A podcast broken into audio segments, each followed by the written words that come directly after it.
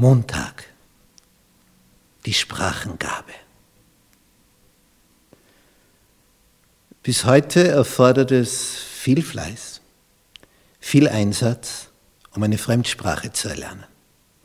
Wenn man sich noch in so einem Land befindet, in einem Fremden, wo man die Sprache lernen möchte, dann ist es noch ein wenig leichter, weil man ständig mit diesen Lauten konfrontiert ist und da merkt man erst, was es für ein Wunder ist, wenn so ein Baby Laute an sein Ohr dringen hört und mit der Zeit anfängt zu reden. Und auf einmal eine Sprache kann. Ah, einfach so. Einfach so. Ein Wunder. Muttersprache.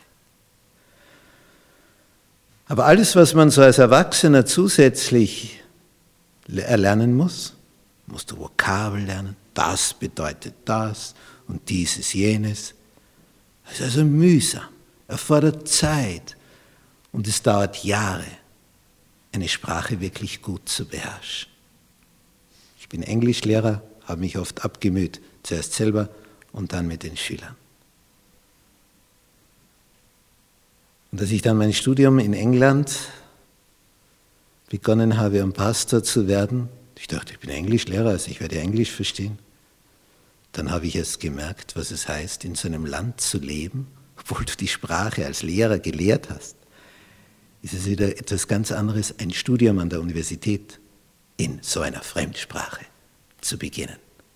Hörst am Anfang nur Rüm und der Satz ist schon vorüber. So schnell wird gesprochen.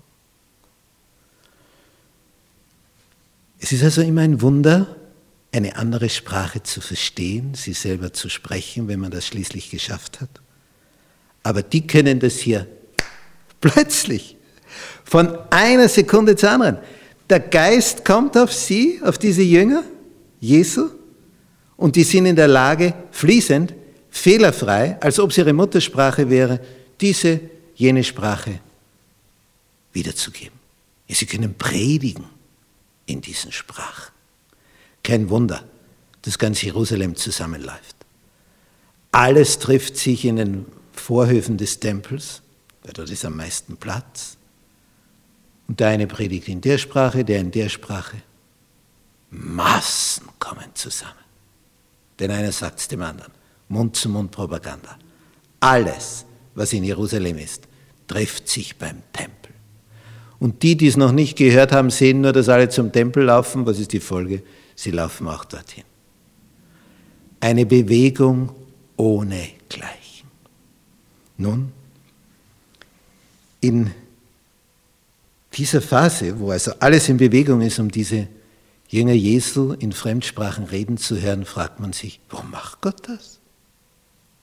Warum hat er dieses Wunder vollbracht, dass die plötzlich Fremdsprachen sprechen können, ohne es in der Schule gelernt zu haben, ohne je in dieser Gegend gewesen zu sein. Warum? Erstens hat es unwahrscheinlich Eindruck erweckt und da musste man nicht sagen, geh hin, die Leute rannten dorthin zum Tempel. Das Zweite, auf die Art und Weise konnte das Evangelium schnell sich im Römerreich ausbreiten. Denn die waren ja für das Fest, diese Auslandsjuden, nach Jerusalem gekommen. Wir haben gehört, Einwanderer aus Rom, von Kreta, von Kyrene, Ägypter, Araber, aus dem Süden, Westen, alles aus dem Norden, Nordosten, alles da. Wenn die jetzt zurückkehren in ihre Länder, ja, was erzählen die? Stell dir vor, wir waren in Jerusalem. Als wir dort waren, hörten wir auf einmal diesen und jenen. Ich weiß noch, es war beim Studium in England. Es war schon gegen Ende des Studiums. Ein Sonntag. Ja, jetzt schauen wir uns etwas an. In England gibt es ja viele Burgen, da war ein Ritterfest. Da wurde das also so mittelalterlich aufgezogen in den alten Traditionen, wie die das früher gemacht haben, wenn die mit ihren Lanzen aufeinander zureiten. Ja, als Geschichtelehrer hat mich das interessiert. Und da stehe ich so mit meiner Familie unter den tausenden Zuschauern, wohlgemerkt England, Und auf einmal höre ich, hey, Pferdl, hast das gehört? Da waren tausende von Stimmen. Gemurmel. Aber die Stimme habe ich deutlich rausgehört. Es war ein Österreicher, hat im österreichischen Dialekt geredet. Das war unüberhörbar.